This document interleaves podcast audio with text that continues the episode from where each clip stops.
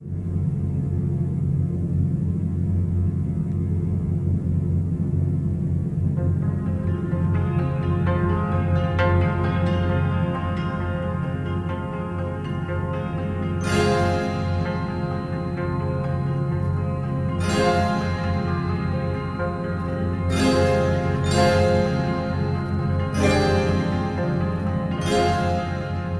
Olá, jovens e jovens, eu sou Amaro Júnior, vou com Hellbolha, bem-vindos a mais um Review.mp3 e hoje, mais uma vez, falando de livro e sua adaptação para o cinema. O livro de hoje chama-se Shang-Chi, escrito por James Clavel.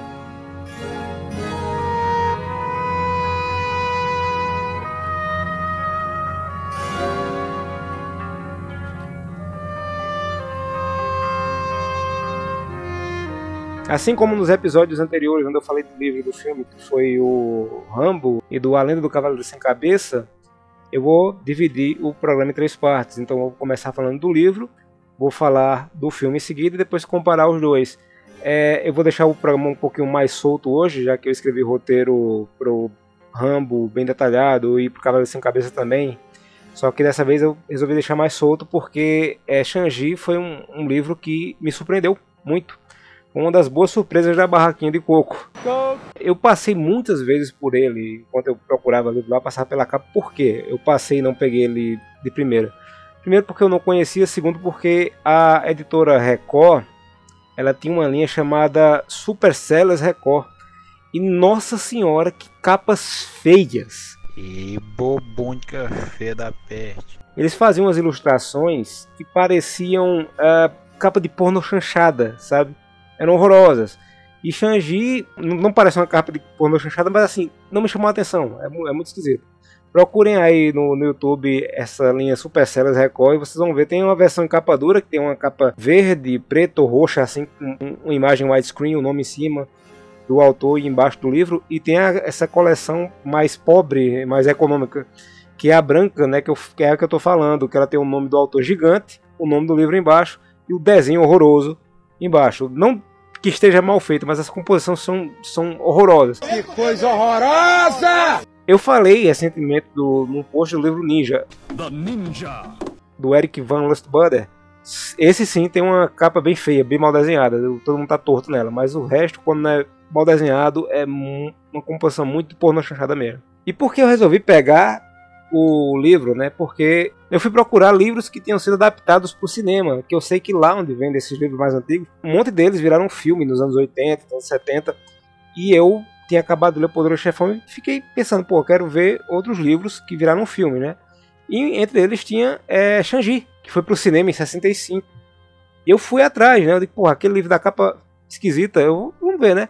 Mas antes de ir, eu fiz o que eu sempre faço, que é procurar reviews no, na internet. Hum, você é um garoto esperto. Todo mundo falava bem desse livro, falava muito bem mesmo.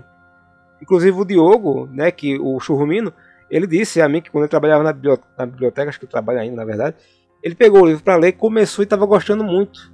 E ele parou, não lembro exatamente que ele disse que ele parou, mas ele disse que tinha vontade de continuar. E eu fui atrás e comecei a ler assim como que não quer nada. Eu estava lendo outro livro antes que era Corte Marcial do Sven Hensel. Sven Hensel ele escreveu uma série de livros, na verdade.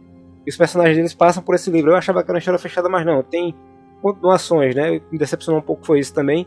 Mas é porque o Sven Hensel, como ele escreve sobre soldados alemães, ele coloca muitos termos em alemão. Ele não chama tenente, capitão, ele coloca os termos em alemão. Isso vai ficando chato. E eu parei, eu parei o livro, joguei pro lado. Senão, não vou continuar lendo isso. Eu vou pegar outra aqui e eu vou pegar Shang-Chi que tem quase a mesma proposta de guerra, assim, né?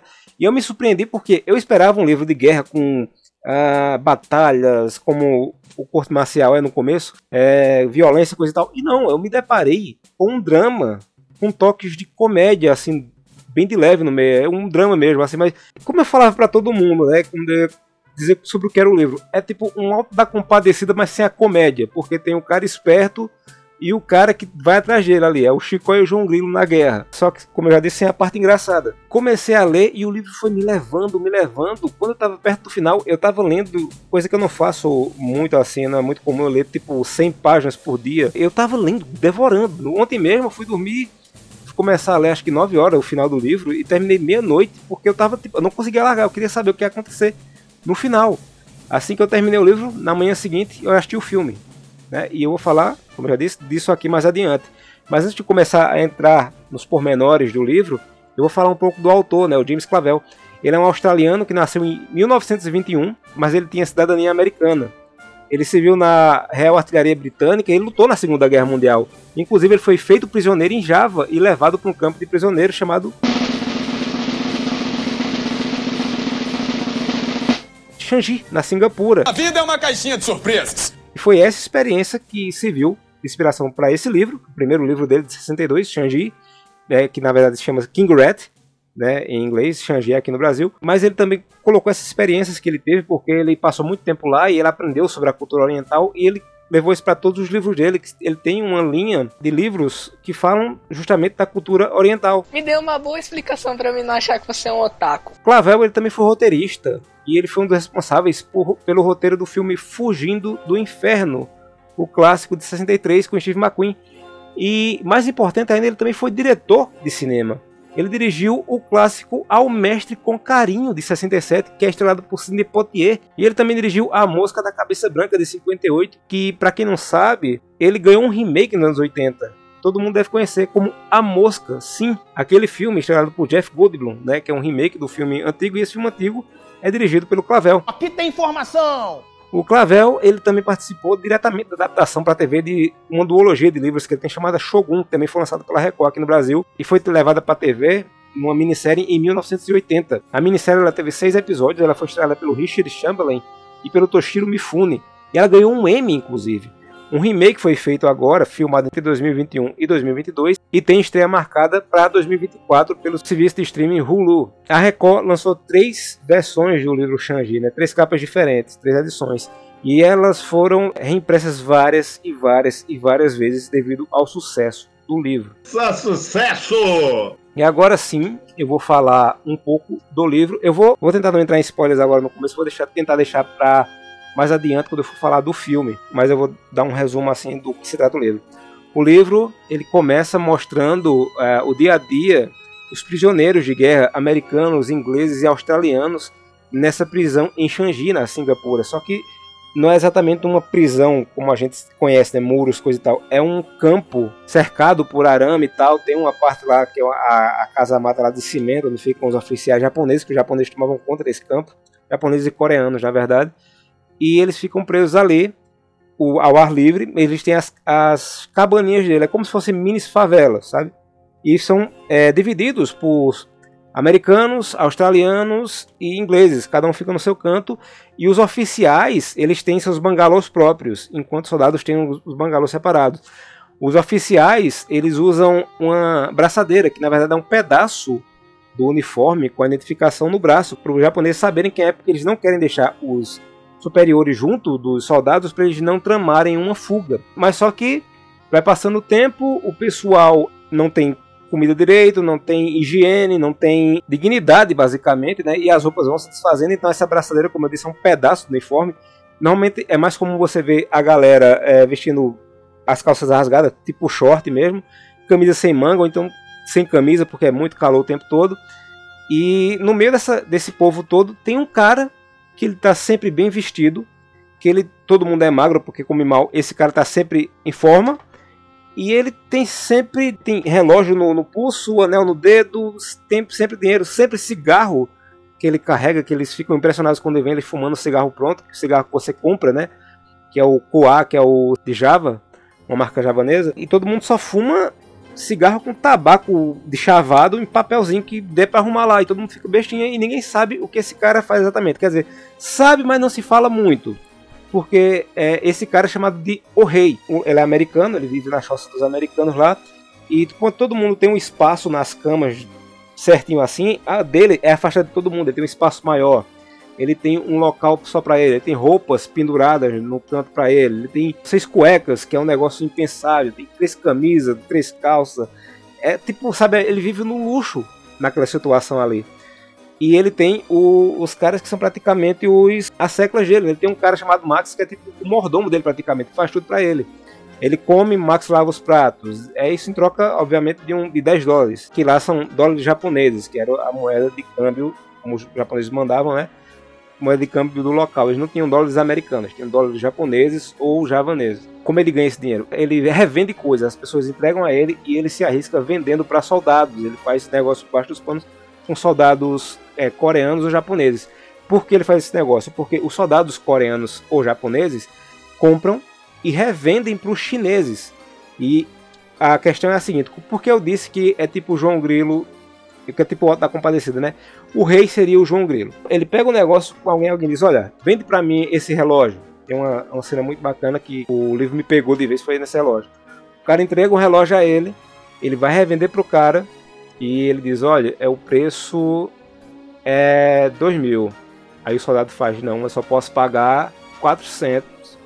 Essa 400 é muito pouco, isso é até ofensivo. E meu, o meu cliente, né, que mandou eu, eu vender para você, vai, não vai querer.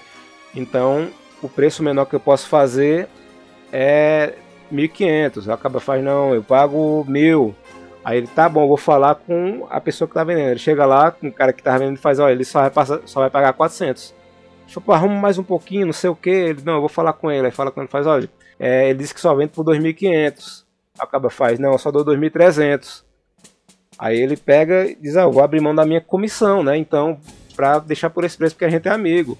Aí o cara diz, não, então pra você não ter sua comissão, tome 2.300 e mais 100 dólares pra sua comissão. Negócio fechado. Ele volta pro cara e faz, olha, eu só consegui 900, ele diz, eu vendi por 900, mas tem que ter meu 10% que é 90 dólares, né? E o cara dá 90 dólares a eles. Enquanto o cara que entregou o relógio a ele, que era um relógio falsificado, que ele gastou para o cara polir, botar numa caixinha e tal, para ele vender, o cara vendeu esse relógio sabendo que era falsificado, entregou para ele vender pro soldado falsificado, e o relógio não valia nem 300 pontos e ele lucrou 900 e achou que passou a perna nele.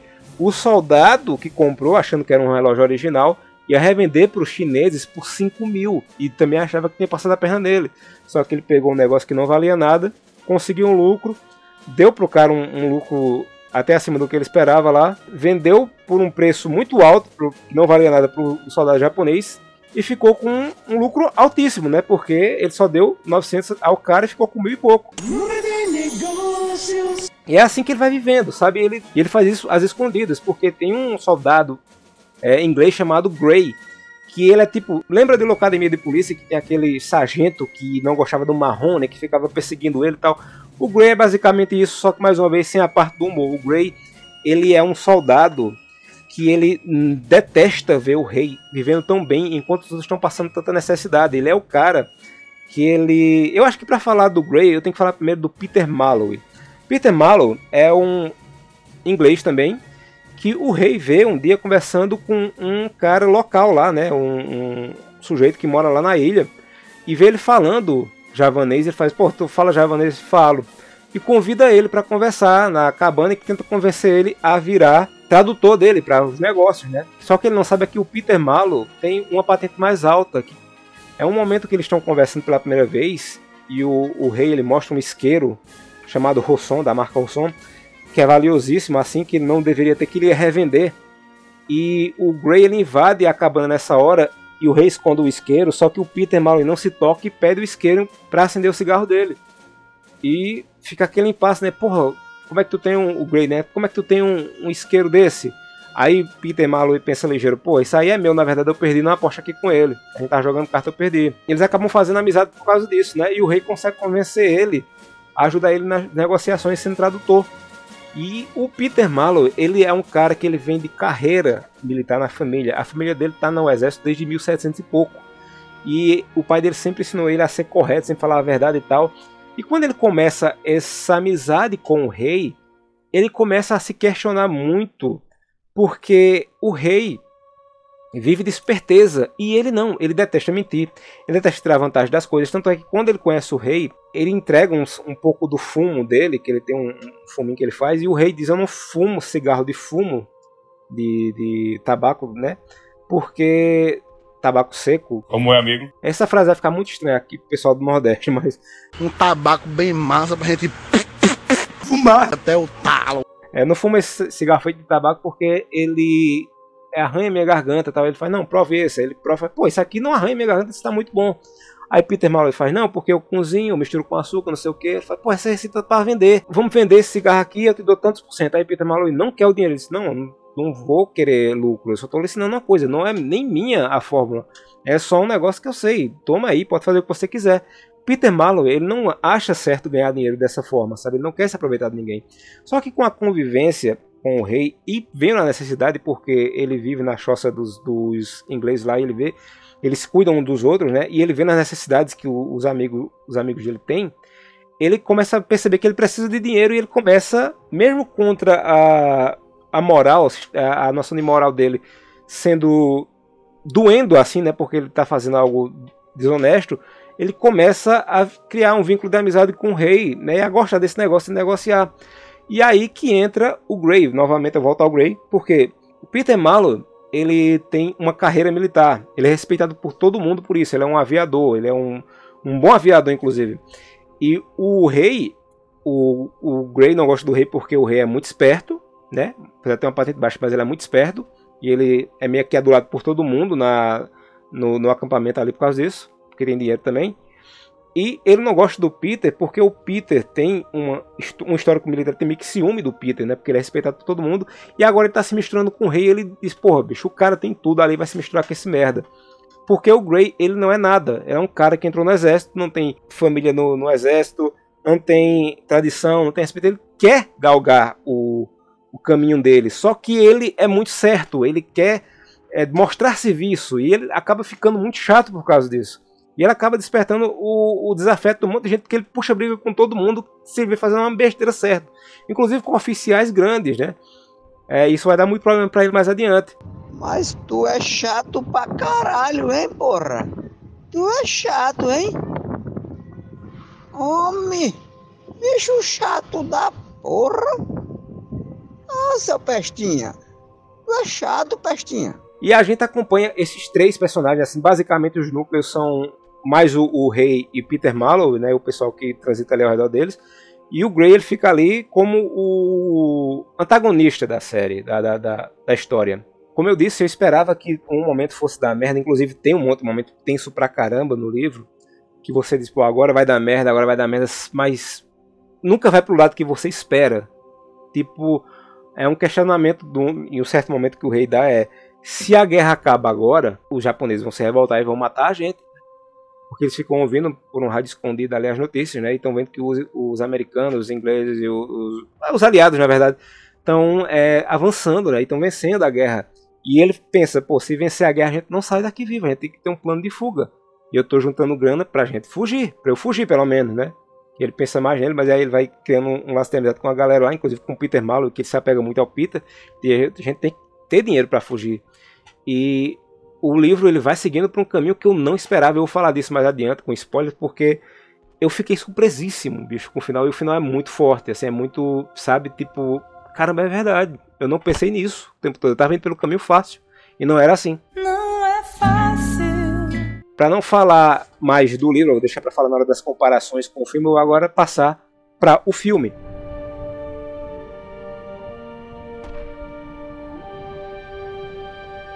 O filme ele foi lançado em 1965, só três anos depois do lançamento do livro, e ele é chamado de King Rat, que é o título original nos Estados Unidos. Né? Aqui no Brasil ele foi lançado como O Rei de um Inferno. Como o elenco, diretor, tem muita gente britânica envolvida na produção, o filme ele é considerado britânico por muita gente. Muita gente acha que ele é britânico, mas ele foi filmado totalmente na Califórnia. Alguns dos atores eles foram prisioneiros de guerra, assim como o James Clavel, o cara que interpreta um soldado chamado Larkin, né, que é amigo do Peter Malloy, que é um superior dele, o ator Denholm Elliott, ele foi prisioneiro de guerra enquanto ele servia na Força Aérea Real. E ele foi abatido e feito prisioneiro por alemães. Paul Newman e Steve McQueen, eles tiveram a chance de estrelar esse filme, só que eles recusaram. Só que George Segal, que faz o papel do rei no filme, ele disse que na verdade foi o Brian Forbes, o diretor, que recusou o, os atores e queria o George Segal. Atores vemos, costumes não sabemos, não é? Não é de se estranhar, já que a história é sobre um campo de prisioneiros, mas não há mulheres no filme. No entanto, no livro existe algumas pequenas participações de mulheres, sim. Na verdade, eu acho que é uma só, numa parte que o Peter e o rei eles, é, eles vão até o vilarejo próximo ao campo é a filha de um cara em que eles vão negociar. Mas no filme não tem mulheres. O Brian Forbes, o diretor do filme, ele planejou filmar a maior parte num estúdio britânico, realmente, com algumas locações no Extremo Oriente também. A Columbia Pictures já estava insegura com o potencial comercial do filme e estava passando por um período de incerteza financeira. Ela insistiu que o filme fosse todo filmado na Califórnia. Só que, ao mesmo tempo, eles também insistiram que o filme chamado The Collector, do William Wyler, que é uma história com cenário britânico, fosse filmado também em Hollywood, só que o Wyler conseguiu fazer pequenas filmagens durante algumas semanas na Inglaterra. Apesar disso, tanto The Collector quanto King Rat foram fracassos de bilheteria. Falhou. Nas cenas da enfermaria, as pernas da cama elas são vistas dentro de velhas latas de comida. Essas latas elas foram parcialmente cheias com óleos para evitar que insetos rastejassem e subissem do chão para a cama, né? Para não pegar os atores. Nat King Cole, sim, o músico, o cantor, ele abordou o escritor e diretor Brian Forbes e ele pediu um papel no filme. Só que Forbes ele teve que dizer que não tinha como colocar ele, porque não tinha um papel para ele no filme.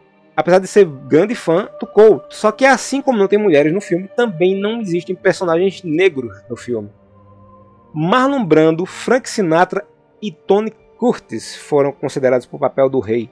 Só que todos recusaram. Não não, quero não! Não quero não! Faz aquele... Eu não quero! Aliás, o Brian Forbes não sabe a, a fogueira que ele pulou de costa, né? Porque Jesus do céu trabalhar com Marlon Brando diziam que era um pesadelo. E todo mundo sabe o histórico do, do rapaz, né? Apesar de talentoso, era um pau no cu da porra. Pau no cu! Você é pau no cu! Dois personagens do filme, do livro, né? O Gray e o Peter Marlowe, eles aparecem em outro livro do James Clavel, né? Eles aparecem em Noble House, que aqui no Brasil foi lançado pela Record como Casa Nobre, mas eles não aparecem na adaptação para TV, que foi feita uma minissérie para TV em 88, que foi estrelada pelo Pierce Brosnan. O Clavel ele era muito conhecido por usar os personagens dele de um livro, de um livro em outro livro, na série de livros que ele fez que se passavam na Ásia, né, que eram Shogun, Shang-Chi, Taipan e outros. Agora saindo das curiosidades e falando do filme em si, o filme ele foi lançado em 65 e já havia cinema a cores, fazia tempo. Só que ele foi filmado em preto e branco, eu não sei exatamente porquê. Desconfio eu que era para dar essa sensação de coisa mais triste, mais sem cor, sem vida, para passar um pouco mais da angústia que os prisioneiros de Shang-Chi estavam passando, né? Essa, pelo menos, foi a leitura que eu fiz do filme. O filme, ele é uma boa adaptação, sim, do livro, só que eu não sei se foi um problema de eu ler o livro antes, se assistir o filme depois, mas eu achei o filme muito corrido. Eu tive esse mesmo problema com o Poderoso Chefão. Eu assisti o filme primeiro, depois eu li o livro e assisti o filme de novo. Então, quando eu assisti o livro pela segunda vez, quando eu assisti o filme pela segunda vez, eu achei corrido em comparação ao livro. Tem muita coisa do livro do Poderoso Chefão que não tem no filme. Eu acho que. Não vou garantir, mas talvez um dia eu grave um episódio falando do, do livro do filme Poderoso Chefão. Mas o filme, King Rat, ele começa muito bem. Ele tem uma cena maravilhosa no começo que mostra as latrinas do, dos, do, do pessoal, né, dos prisioneiros e mostra que o pessoal da patente maior, né?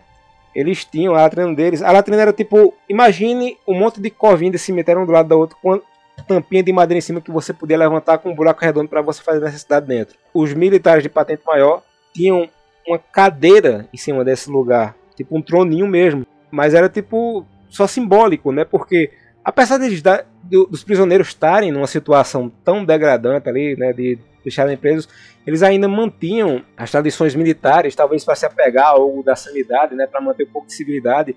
Eles mantinham, eles batiam continência tal, eles respeitavam o outro ali pela patente, coisa e tal.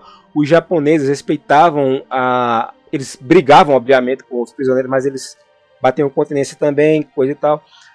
E esse negócio da da privada lá de, do, dos militares de, de, patente superior ter essa cadeirinha era tipo um respeito a mais dos japoneses com os prisioneiros, né? O livro tem por volta de 330 páginas, então o filme ele corta muita, muita coisa. Algumas coisas, se você não lê o livro, fica muito corrido, muito jogado, às vezes você não nem entende direito. E algumas coisas, o diretor, né, o Roger Forbes, ele conseguiu colocar ali de maneira sutil. Tipo, tem um cachorro que ele vai ser é, essencial em um momento da trama, que ele só aparece no livro mais tardiamente e no começo do filme ele já aparece ali para você dizer, olha, tem esse cachorro aqui, é o único cachorro que tem nessa prisão. Alguns outros elementos também são colocados que aparecem tardiamente no livro, são colocados no filme bem mais cedo também. porque não tem esse tempo todo. Porque se o filme tivesse umas 3 horas, ainda ia ficar faltando coisa. Se fosse uma minissérie, talvez desse para adaptar tudo. Só que tem um arco que eu vou falar mais adiante que faz muita falta para mim, que ele foi me surpreendeu no livro.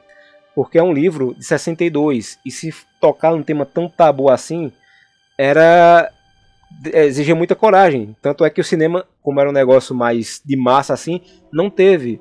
Mas eu não vou falar disso agora, eu vou falar primeiro do. Tipo, o livro descreve a situação dos prisioneiros de uma maneira bem mais crua. É um livro, você forma a imagem na sua cabeça. No cinema não dá para ser, daquela época principalmente, não dá para ser tão cru assim. Então os personagens eles andam em farrapos, eles vivem com desiteria, eles evacuam é, às vezes no meio da rua, porque não dá tempo de chegar no, no, na latrina. O personagem do Grey, ele é tão cri-cri, tão ruim, que tem hora que ele tá com um ataque de desiteria tão forte, que tá, ele tá defecando com sangue, e ele usa um tipo de absorvente de folha de bananeira. E ele não para de, de encrencar com o povo mesmo assim, ele não quer deitar, ele quer pegar o rei. O objetivo dele é desmascarar o rei. Depois Peter Malloy, quando viu que eles andam juntos, né? o livro vai mostrando esse, essa situação degradante. Né? Os personagens são muito magros, são o filme eles conseguiram atores bem magros, assim, com uma, uma carinha bem destruída, né? Só que dá a impressão que no filme ainda é um pouquinho mais organizado, é mais limpinho. Muita coisa é descrita no livro que não iria pro filme de jeito nenhum, como eu já acabei de falar, tô me repetindo. É, você está certo. Não está mentindo mesmo não. É verdade. A tensão no livro é 200% maior do que no filme. As cenas de tensão do filme são muito mínimas. As cenas do livro, elas tem um momento que, que lhe pega assim. Tem um, um momento que o personagem, um personagem, vou falar mais adiante com spoiler, ele machuca o braço e ele tá com o risco de perder o braço. E eu, caralho, eu tenho me apegado tanto ao personagem que eu digo, meu Deus do céu, não. Ele vai perder o braço. Alguém tem que fazer alguma coisa para impedir. E era desesperador. Tem uma cena de perseguição também que é agoniante. Tem a cena do, do, do rádio, né? Que o pessoal usa um rádio escondido lá e você fica, caramba, vou descobrir o rádio, não sei o que. A cena do Peter Marlowe, ele vai. Quando eles fogem, eles. É, o, ele e o rei tem que fugir, tem que sair por debaixo da cerca para ir para a vila vizinha para negociar um diamante. E o Peter, ele tem contato com a liberdade pela primeira vez, ele começa a lembrar uma mulher que ele amava e não sei o que. Aí tem um grande problema que eu vou falar mais adiante também, esse negócio de ela amar uma mulher, entre aspas. Porque você se apega mais ao personagem. O filme, o, o livro, ele, ele dá um background maior e mostra mais personalidade do, do, dos personagens. Né? O Peter Malo, para mim, ele é o protagonista do livro. Apesar do livro se tratar do rei, né, do King, né, que é King Rat, você vai ali no começo do livro com ele e tal. Mas quando o Peter Mallow entra, você se apega muito a ele, porque, como eu disse, ele é um cara de tradição militar tal. Ele é um cara que está entre a rigidez do militarismo ali, da, da, da, educação militar, e o jeito que ele é tão humano, que ele entende as pessoas, que ele. Porque ele viveu, depois que ele é preso, né? Ele era aviador, ele foi abatido e tal ele passou um tempo numa ilhazinha de Java, onde ele aprendeu os costumes, aprendeu a falar javanês. Ele usa sarong o tempo todo na, na prisão, ele não usa calça. Sarong é tipo um, um pedaço de pano que você enrola na, na, na, cintura. Você já deve ter visto isso em filmes tipo Ong Back, por exemplo, filmes tailandeses e tal, que é tipo uma saia que você enrola, tanto homem quanto mulher usa lá. E ele pegou a, a filosofia, né, a espiritualidade, a religiosidade deles, e isso meio que moldou o caráter dele, né? Ele começou a ficar mais compreensivo, menos rígido. E ele foi é, entendendo as pessoas tal. E você se apega muito ao personagem dele exatamente por causa disso. O rei é só um espertalhão. Você entende o que, por que ele faz aquilo. Ele explica por que ele é esperto, né? Porque ele não tem nada na vida dele. Ele vivia com um pai que a mãe morreu, ele vivia com um pai que era um bêbado, né? E ele foi pro exército, que até hoje é uma realidade que se ouve muito, né? Nos Estados Unidos, quando você não tem é, dinheiro para educação numa faculdade particular e você não vai para uma faculdade pública porque não tem tempo, porque tem que trabalhar, às vezes o pessoal recorre à carreira militar, porque você trabalha, se educa e recebe também para isso lá. Então ele foi pro exército, né? Acabou indo pra guerra, virou prisioneiro e lá ele conseguiu ganhar a vida na esperteza, né?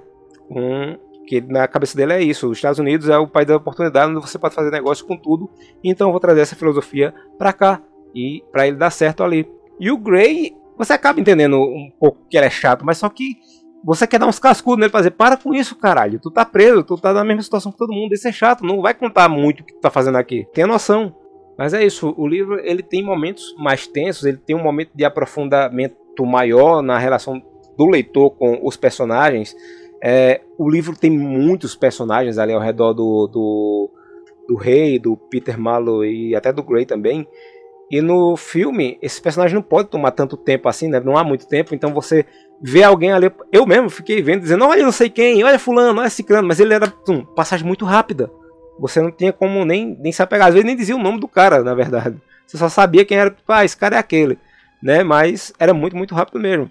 As negociações também do, do rei, elas são muito mais divertidas de se ver, se acompanhar no livro. No filme são muito rápidas também, tudo é muito rápido no, no, no filme. Essa velocidade ela nem é, é tão problemática no começo do filme, mas com o passar do filme, principalmente perto do final, ela se torna problemática sim, porque há rupturas nas relações de alguns personagens que tem impacto grande no livro e no filme fica muito tipo vago, muito no alto assim. Eu vou falar dessas relações mais adiante, na parte com spoilers, porque agora eu vou voltar um pouquinho para falar do desse entre aspas, do, do, mulher, entre aspas, que eu falei quando o Peter Malloy lembra da mulher, porque é o seguinte, é, era uma época muito doida, e na ilha de Java, em que o, o, Peter ele fica vivendo uma época, ele fala que tem um costume de as meninas se casarem muito cedo. Só que tem outro negócio também que às vezes os pais empurravam as meninas para algumas pessoas que achavam que era a pessoa certa. O Peter vai para nessa, nesse lugar e ele começa a aprender os costumes com a galera, tal, começa a conviver com a galera.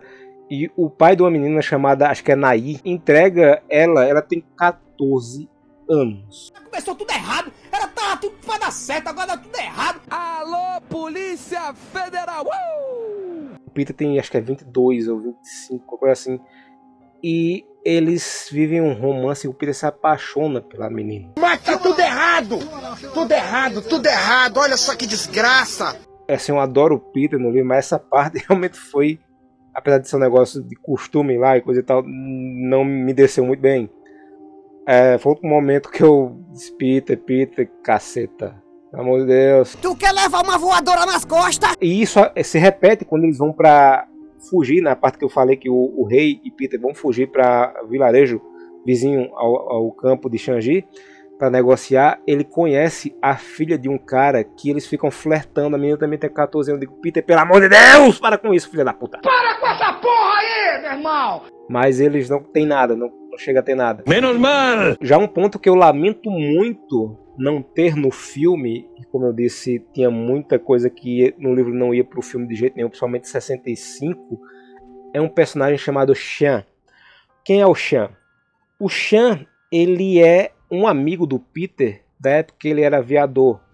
O Chan ele foi abatido num, num, local lá de combate e o Peter achou que ele tinha morrido. Quando o Peter fugiu do, do bombardeio lá da base militar que ele teve, eu disse que foi abatido, ele não foi abatido, ele é, destruiu a base militar, ele fugiu, acabou de parar nessa ilha na, em Java e ficou morando lá um tempo. Depois ele foi preso e levado para Shanji. Quando ele, ele foi levado primeiro para um campo eu não lembro o nome agora, depois que foi transferido para Shanji.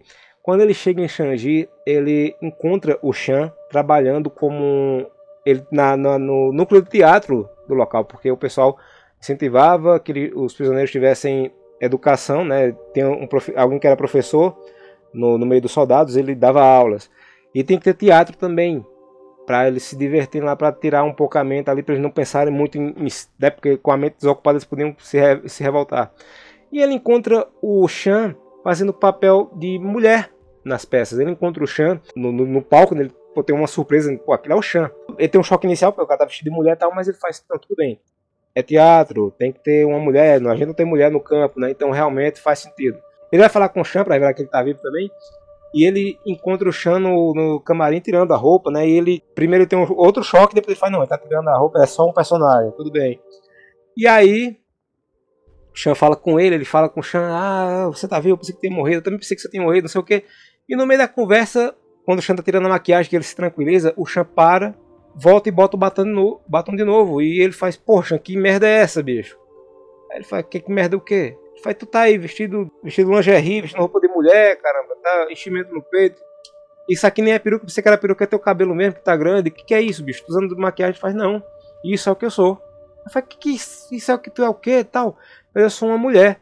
E ele se zanga com o Chan, bate no Chan por causa disso, né? E diz, você não é mulher. Aí bota ele pra olhar no espelho e fala, você é, olha que você é, você não é. E puxa um espartilho, né? Assim, ele puxa, cai os peitos falsos assim, mostra, você é homem, você não tem nem peito.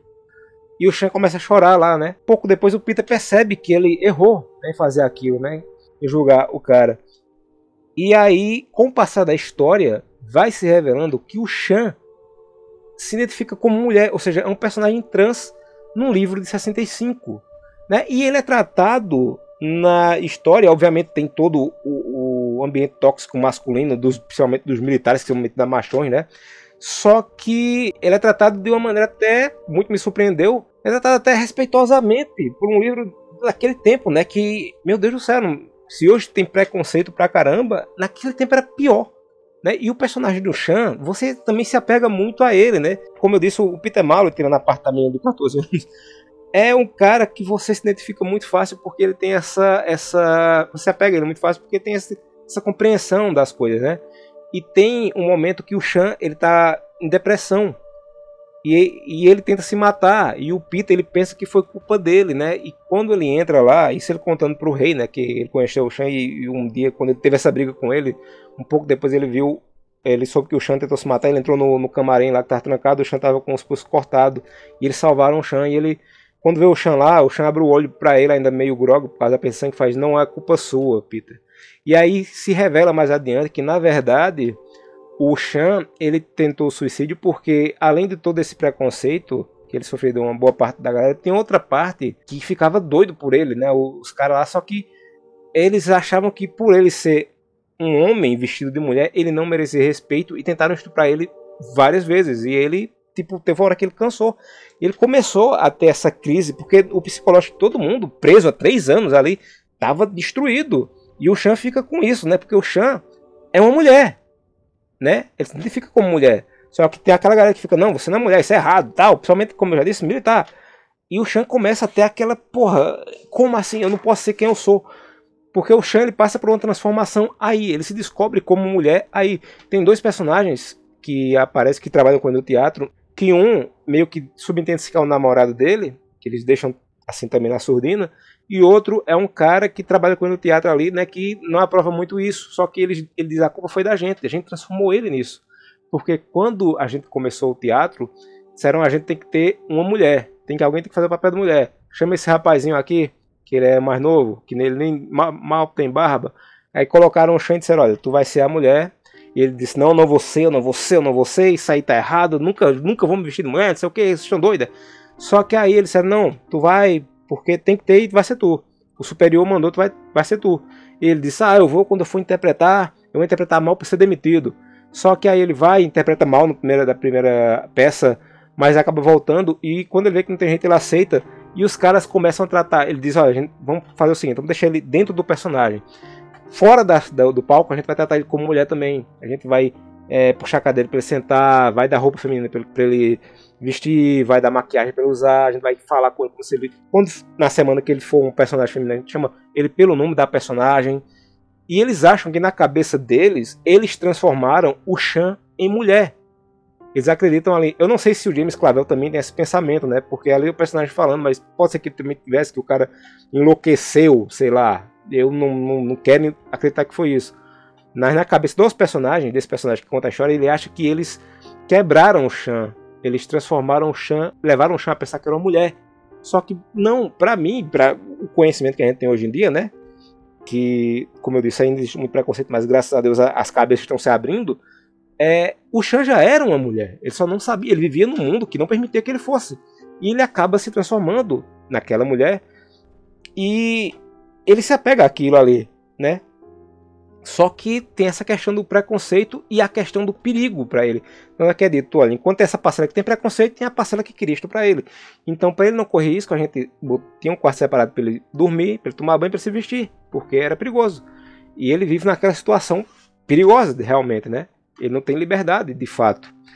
Ah, inclusive até o rei fica tentado por ele um, em um momento lá e quando o Chan encontra o Peter junto com o rei, o Peter fala meio assim com ele, né? E o rei acha que eles tiveram um caso, mas não foi, é porque ele ficou meio triste porque ele deu, brigou com o Shen, ele ficava meio sem de falar com o Shan por causa daquela vez que ele brigou com ele. Mas só que um momento mais adiante, quando o Shan tá tendo uma crise no camarim, isso já é no, como, na linha de tempo atual, entre aspas, para assim dizer, né? Quando ele já conhece o rei, coisa e tal.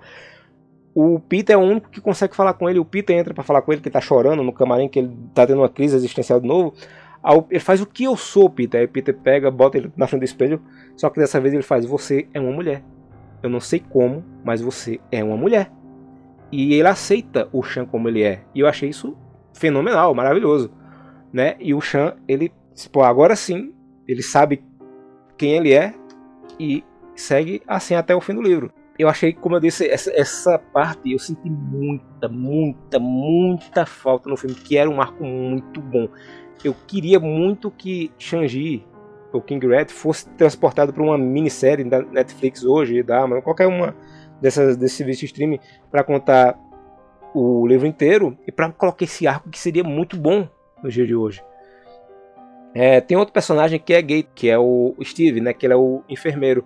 Só que o Steve aí ele já é mais uh, representado como o, o, gay mais clichê, né? Aquele afeminado, né? O que não se veste de mulher, mas usa o shortinho curto, não sei o que tal.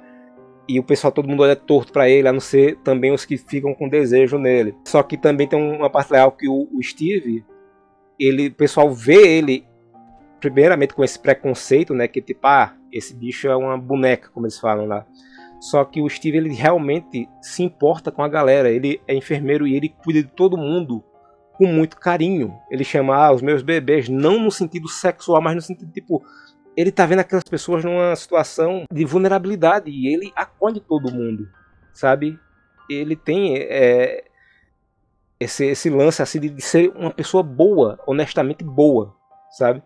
Enquanto os outros personagens, que são os machões, nem todos são.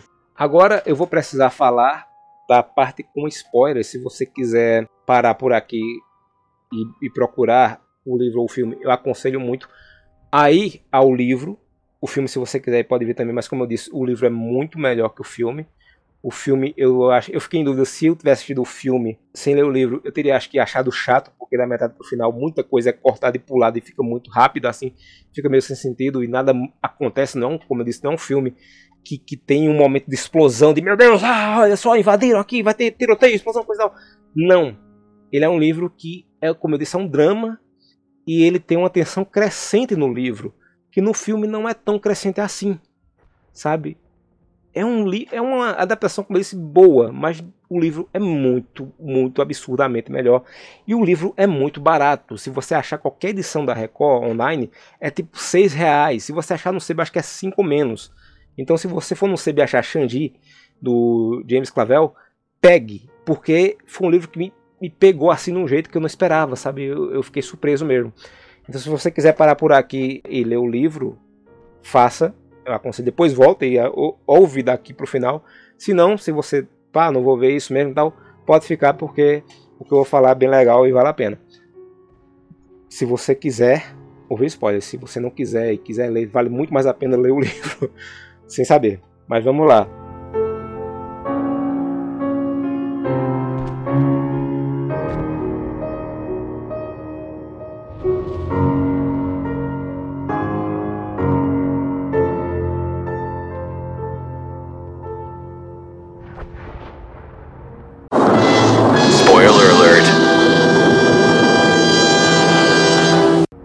O King Rat do título, né, ele faz referência a um momento, uma ideia que o pessoal, que o, o rei tem de comercialização, porque tudo para ele vira comércio. E tem uma hora que eles vão matar um rato, o pessoal da choça dele vai matar um rato, ele faz, não mata, prende. Sabe por quê? Porque a gente vai vender a carne. O cara, pô, como é que a gente vai vender carne de rato? Quem vai comprar carne de rato? Ele, não, a gente vai dizer que é outra coisa. Mas que outra coisa, bicho? Que bicho é desse tamanho e tal? O cara, não, a gente pode dizer que é carne de, de viado. Aí todo mundo faz, como que o viado é desse tamanho? O viado é gigante, pô. Aí o, o Peter ele faz, não, na Austrália tem um, um viado na na Inglaterra, que é um, um viado anão chamado Tussa Ricus. Na verdade é Russa Ticus, eu errei aqui. Que ele tem 20 centímetros de altura, a gente pode dizer que é carne de Tussa Ricus, que é uma iguaria. Aí ele fala, pô, sim, a gente vai dizer que é isso. E eles começam a criar rato embaixo da fossa. Eles fazem um, um túnel lá e começam a reproduzir ratos. E o rato principal, assim, o primeiro que eles pegam é um macho que eles chamam de Adão. Depois eles pegam uma fêmea chamada Eva, eles vão reproduzindo. Aí o King Hat, tanto é o, o ele, né, que é o rei dos ratos, os ratos que estão um, no filme é dito mais diretamente o paralelo, eu achei isso legal no filme que eles falam, eles comparam os ratos com os prisioneiros, de fato é isso, então o rato é tanto o, o Adão quanto o King, né, o rei, que eu fiquei pensando, pô, se o nome dele fosse King, o nome dele é King, tem uma parte mais da frente que fala, qual é o seu nome? Meu nome é King.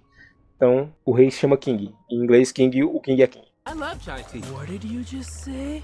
Chai tea, chai means tea, bro. You're saying tea, tea. Would I ask you for a coffee, coffee with room for cream, cream? Existe um momento no livro e no filme também que é muito pesadinho, assim, que é, como eu disse no filme, tem um cachorro que aparece desde o começo e no livro esse cachorro aparece mais adiante. O arco do cachorro é o seguinte, tem um, um soldado chamado Hawkins, que ele tem esse cachorro magro, porque tem mal que comer lá, e tem um lugar onde o soldado, soldado tem galinhas. E esse cachorro ele acaba se soltando da coleira e comendo uma das galinhas. E o cara considerava a galinha, as galinhas dele como filhos dele, como filhos e filhas dele. E ele fica indignado e ele exige a morte do cachorro. Infelizmente o cachorro acaba sendo morto. E em um dado momento, o rei ele faz aniversário e ele convida o pessoal para uma festa. E onde ele faz essa festa, ele quer numa prisão e não podem cozinhar nada assim. Que começar a ração que é, que é dada a ele. Ele aluga uma cela de prisão e ele fecha a cela com pano, assim, as frestas, né, para o cheiro não sair. E ele tá com um pernil. E o pessoal, caramba, onde é que tu arruma carne de porco, não sei o que, ele cozinha tal. E sim, o pernil é a carne do cachorro que mataram. E ele não revela isso, ele só revela quando ele no livro ele revela durante uma conversa assim, não diz o que é.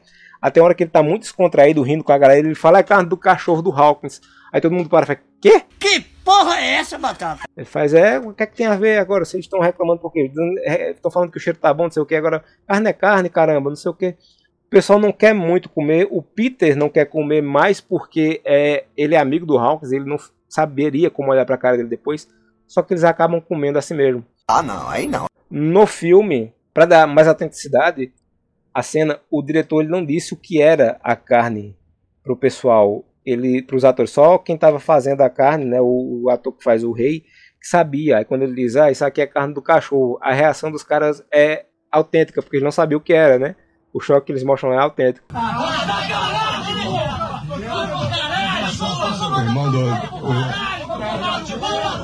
E eles comem mesmo assim porque era o desespero, bicho, era a fome que tava batendo lá. O rei não, o rei comeu de safadeza mesmo, porque ele queria carne. Mas o rei tinha dinheiro para comprar carne na hora que ele quisesse. Só que os outros estavam desesperados, né? Acho que deu uma pesada no, no clima do programa aí. Existe um momento em que eu falei também mais cedo que um personagem machucava o braço e, e tem um momento tenso. Esse personagem é o Peter, né? O Peter Mallow. Eles saem para fazer trabalhos os soldados são divididos lá, uns fazem, limpam fossas, outros vão derrubar árvores e tal. E é numa dessas de derrubar árvores que o Peter, ele acaba ficando com o braço preso entre um tronco de uma árvore, acho que é de um coqueiro, de uma palmeira, e a caçamba de um caminhão. E quando puxam o braço dele, ele está com um corte no antebraço. E ele vai para a enfermaria e o médico diz: Olha, a tua sorte foi que não quebrou osso nenhum. Aí ele passa um zunguento no braço dele lá e enfaixa e diz: Olha, isso aqui na situação que a gente tá, pode ser considerado até superficial. Tu tem sorte, vai embora, volta aqui a dois dias. Só que o braço do Peter, ele infecciona e ele começa a gangrenar.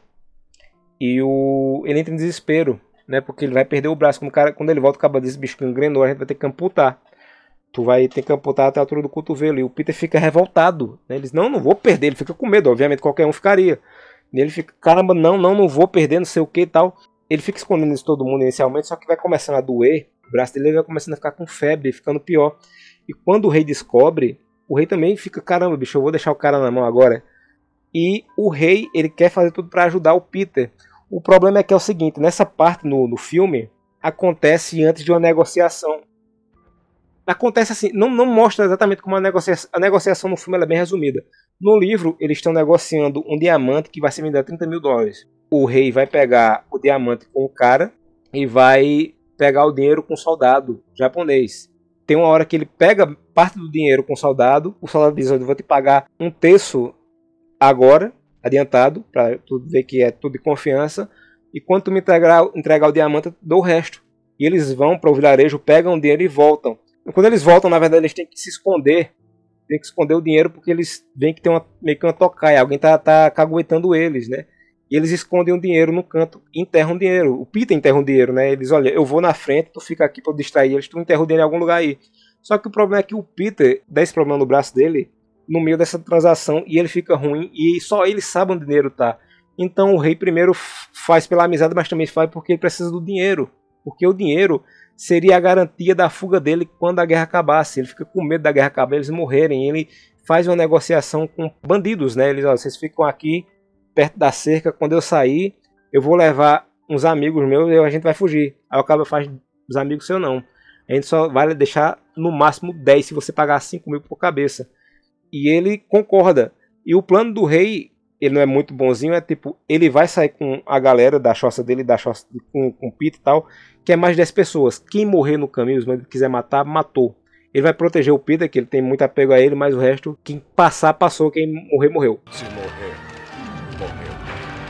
E ele fica em desespero com isso, que ele precisa do dinheiro para fugir. E o Peter tá doente. Então ele tem que salvar o Peter por esses dois motivos. Tanto pela amizade quanto pelo dinheiro. E ele arruma dinheiro, com, é, arruma remédios com um australiano, que é o, o Tinsen.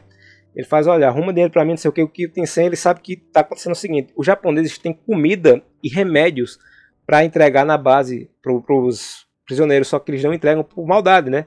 Nunca entregam remédio. E eles têm todos os remédios para tratar da gangrena do, do Peter lá.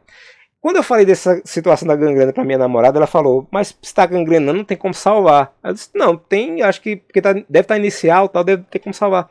E eu descobri que de fato tem como salvar se tiver inicial assim. Só que aí eu descobri também que o jeito que é administrado os remédios no Peter, porque sim, o, o rei consegue os remédios para ele, ele salva o braço dele, tá errado. Porque aqui, ó, tem uma das curiosidades do filme. A antoxina da gangrena gasosa é um produto liofilizado de imunoglobulina equina que é anticorpo para cavalo, contendo três tipos de antitoxinas contra as toxinas da gangrena gasosa.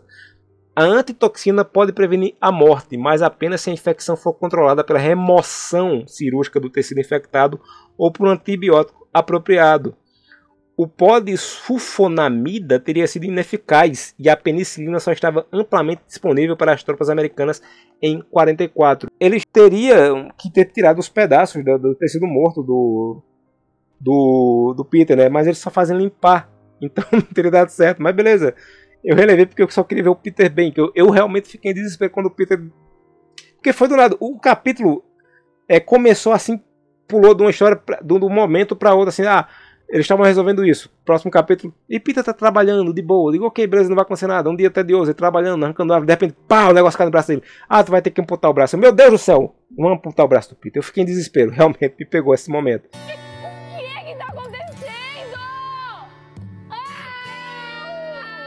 E aí tem toda essa tensão do antes de, do Peter se recuperar, né, ele tá doente, que ele começa a ficar puto, né, com todo mundo, porque ele tá desesperado, porque se você já ficou doente em um lugar e as pessoas tentaram conversar com você e você só queria deitar no canto e ficar quieto, você sabe que vai ficando com raiva. E tem hora que o Peter ele explode com todo mundo, é um momento, o único momento que o Peter explode por causa da raiva e do medo, mais do medo, né, também.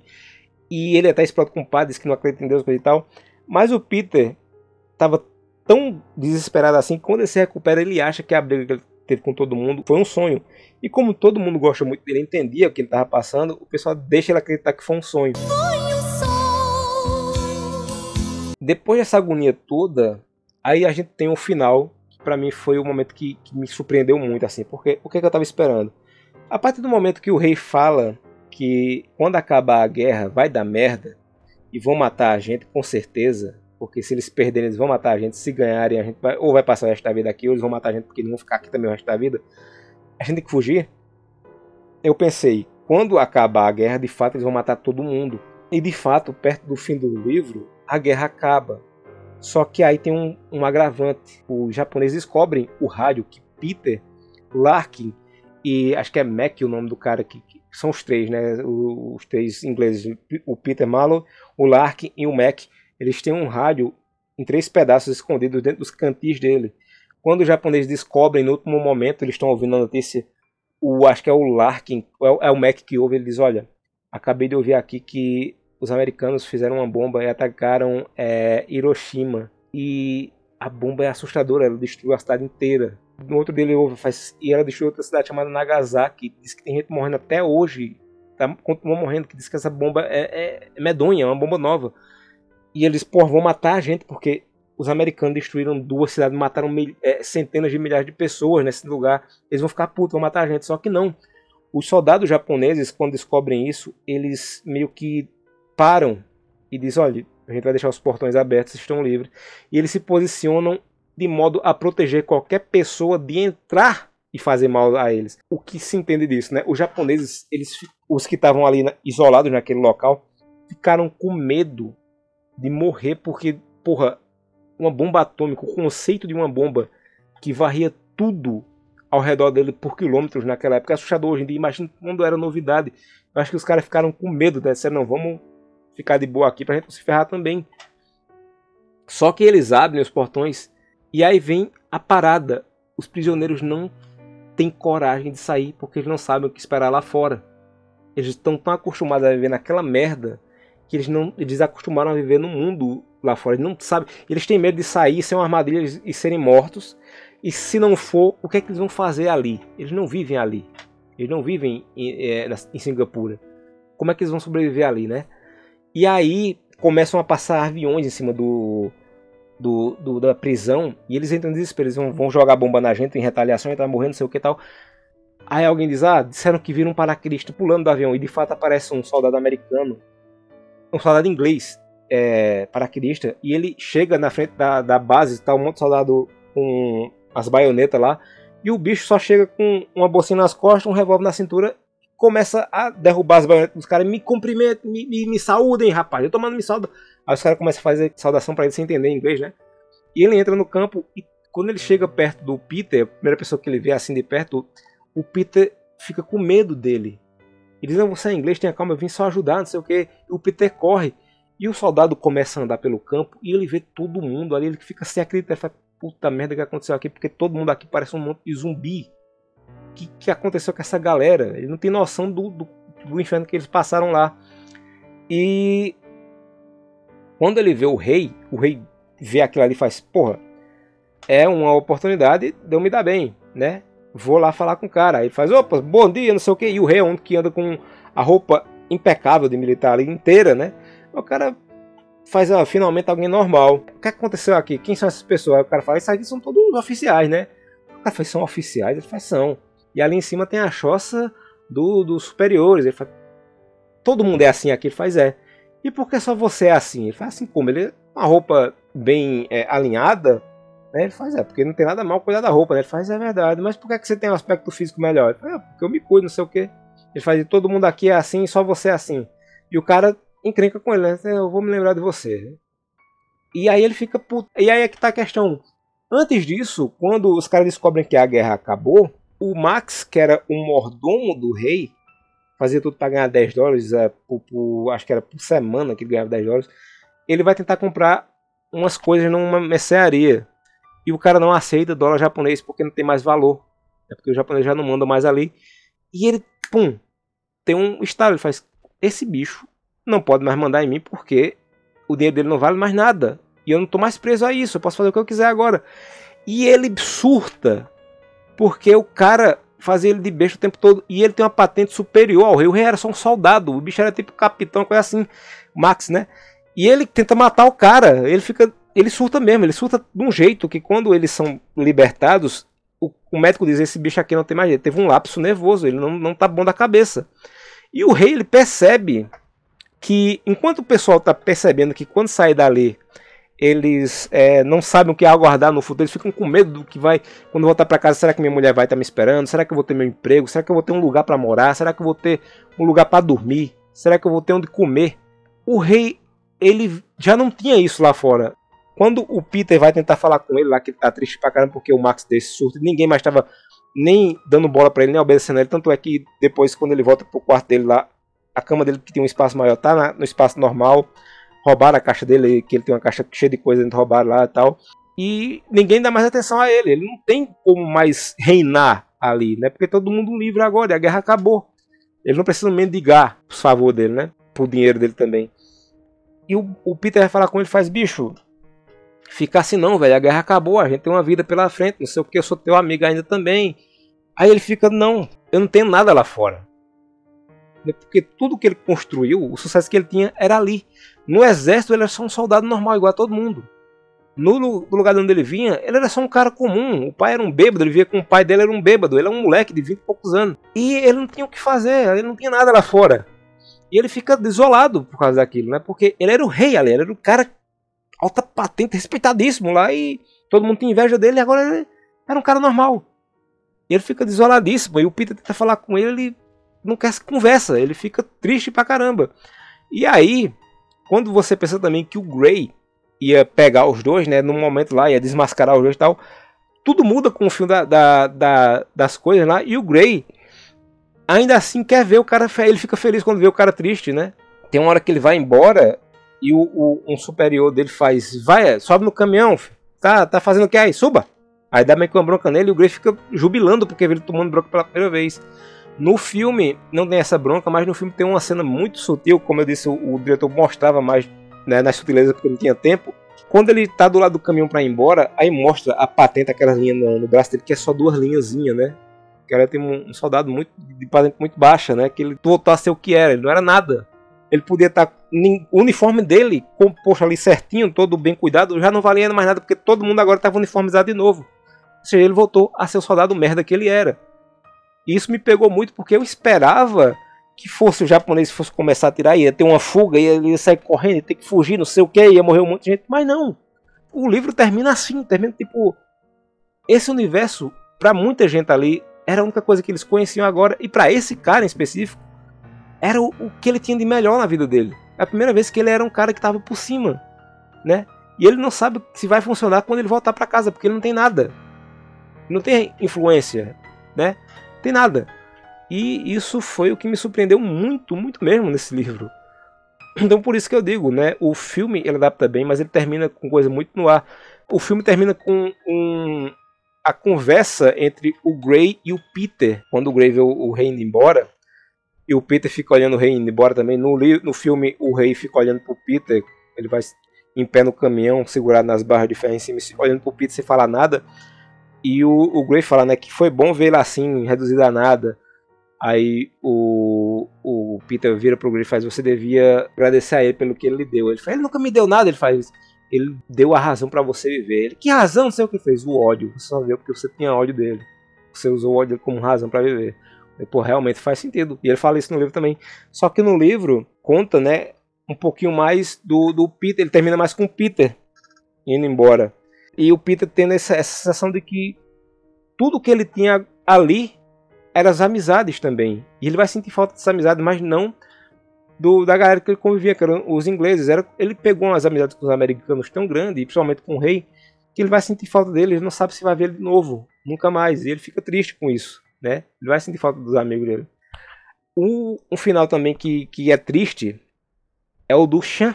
Porque assim, quando eles, antes da, das tropas chegarem, eles passam, acho que são seis semanas ainda esperando, eles são liberados para tomar banho. Né? Isso todo, mas todo mundo fica com medo. Cinco, é, grupo de cinco pessoas podem ir ao mar por vez. E eles não saem com medo. Quando eles vitam, finalmente saem, o Chan ele foi aceito naquele local. Ele era uma mulher, agora ele sabia que ele era uma mulher.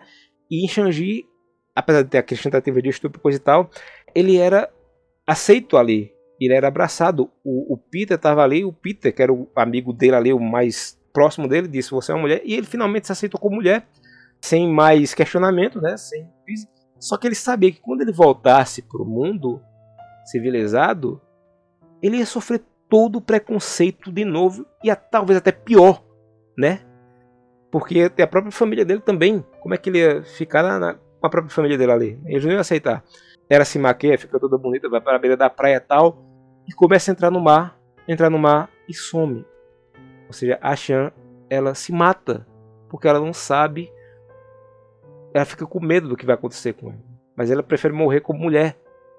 E ela se mata, triste, assim, é meio poético e, meio, e muito triste ao mesmo tempo, né?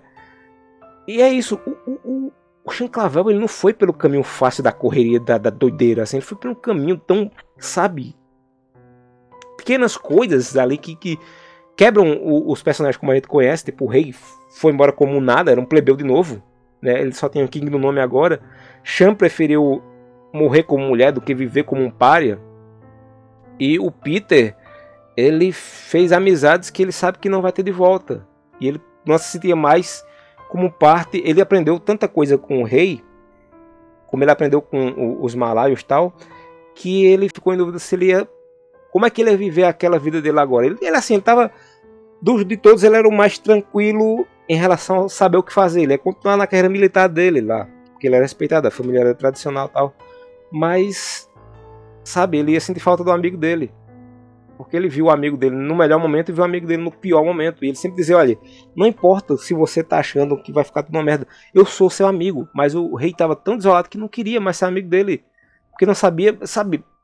Ele achava também, tem um, um subtexto assim, que ele achava que ele, o Peter ia pensar que ele tinha é, manipulado ele. De fato, no começo até era, mas só que pegou uma amizade de verdade com o Peter. E acho que também aquilo pesou na, na mente dele, sabe?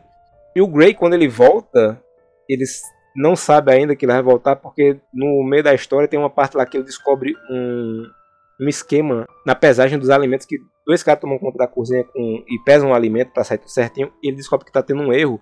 E ele descobre que os caras adulteraram os pesos do alimento. E ele vai denunciar um superior. E ele acaba descobrindo que esse superior estava envolvido também.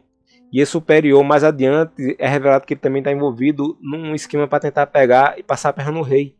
Né? E ele fica indignado, ele fala, puta que pariu, ninguém aqui presta, não sei o que, porque né, o Grey era tudo certinho. O cara no momento faz, é pra tu ficar calado, eu vou te promover a capitão. Aí no, no começo ele diz, eu não vou querer, não sei o que, eu vou denunciar você. E eu vou. Aí quando ele pega o peso para mostrar que o peso. Que ele ia levar o peso para denunciar, o peso já tá certo, o cara trocou os pesos, aí não tem mais prova. Aí ele fica desolado, o cara fala, você vai querer que eu mande a promoção? Aí ele só vai balançar a cabeça, tipo, sim, mas só que sabe que vai ser uma promoção em cima de uma coisa errada que ele não queria. E ele mal sabe ele que quando ele voltar, em um dado momento do livro, o cara diz: Eu promover aquele merda? Não, de jeito nenhum, ele não é nada. Peter Malloway é de família militar, um cara de respeito, agora ele é só um merda. Eu nunca vou promover ele.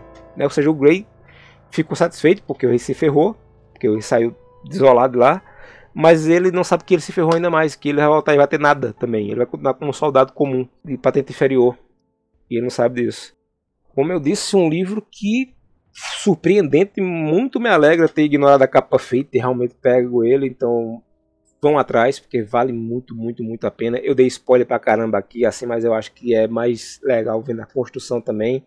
Tem muita coisa aqui que eu não coloquei, né, também, da, da, pormenores, coisa e tal que vale também descobrir. Vale citar também que existe uma série australiana de 2001 chamada Shang-Chi, mas ela não tem nada a ver com o livro do Clavel, porque lá fora o livro chama King Rat, né? É Shang-Chi só aqui no Brasil. Então, não, não procure essa série que não tem nada a ver. Eu vi, eu vi o trailer dela, é, mostra os caras já velhos, lembrando na época que eles foram prisioneiros de Shang-Chi. Não tem nada a ver com, com o livro, não. É, fica aí a recomendação. Procurem Shang-Chi editora Record. Eu não sei porque esse livro nunca foi relançado novamente, porque ele é muito bom. Vale muito a pena, o melhor tudo é que você vai pagar barato por ele. O filme, se você quiser ver também, veja, mas eu, como eu disse, eu acho uma experiência muito corrida. Se você fosse um conhecimento do livro, talvez você se divirta mais, mas eu realmente senti falta de muita coisa muita, muita coisa mesmo. Mas ele é muito bem dirigido. Inclusive, o, o ator que faz o rei, né? O, o George Segal, ele lembra muito o, o Capitão Kirk, né? Ele lembra muito o William Shatner quando era mais novo, só que com, a, com talento, porque ele não fala assim como o, o William Shatner. Ele fala normalzinho, ele fala, tem uma atuação muito boa. Ele tem a cara de malandro mesmo. Ah, se eu for, eu tava pensando aqui, isso não tem nada a ver com nada, mas eu tava pensando, se eu fosse fazer uma adaptação do, do Changi o King Rat hoje em dia para o cinema, eu escalaria o Drake Montgomery, né, o cara que faz o Ranger Vermelho em Power Ranger no filme de 2019, que faz Stranger Things também, que é o irmão da, da Ruivinha, eu esqueci o nome da Ruivinha agora. E esqueceu também o nome dele, porque o nome dele não é Drake, é Drace Montgomery Jumento. Porque, eu não sei porquê, mas ele tem a cara de malandro. Eu só li o livro, no, meu, no, no livro pra mim era ele o personagem, sabe? Informação inútil, mas passou pela minha cabeça. Eu gosto de fazer elencos da minha cabeça quando tá Mas é isso. Fica aí a recomendação mais uma vez. Procurem Xandi. Leiam Xandi. Sejam felizes com Xandi. Não tão felizes porque a história tem momentos muito tristes. Mas é uma história muito boa. Ah! os ratos, né, que eles vendem, eles vendem, eles têm a ideia de vender as pernas de rato, eles ficam conosco o tempo todo quando eles falam de vender os ratos para comer, só que eu não vou vender para meus amigos, né? Então os caras cara têm uma ideia, vamos vender para os superiores, ou seja, é, seria comum, vamos vender para os patrões, né? E eles vendem, os caras comem, eles ficam vendo os caras comendo e morrendo de rir, e os caras sem entender porque. E, inclusive o Peter, ele pega uma perna e ele deixa no canto porque ele sabe que vai ser roubado por um, um superior dele e o cara rouba. E no final da história ele fala: Sabe aquela carne que você roubou? Eu não roubei nada, você não. Era carne de rato. O cara, que carne de rato? O quê? Não sei o quê. Era carne de rato mesmo. E ninguém acredita nele. O cara vomita e tal, mas o resto da galera não acredita. Aí ele deixa assim: ele diz, ah, ninguém acredita, deixa, deixa quieto, né? Só que era carne de rato. Os caras comem perna de rato. Então é isso, pessoal. Fica aí a dica. Procurem Xanji. Mais uma vez. Já estou me repetindo muito. Então até a próxima. Falou. E tchau.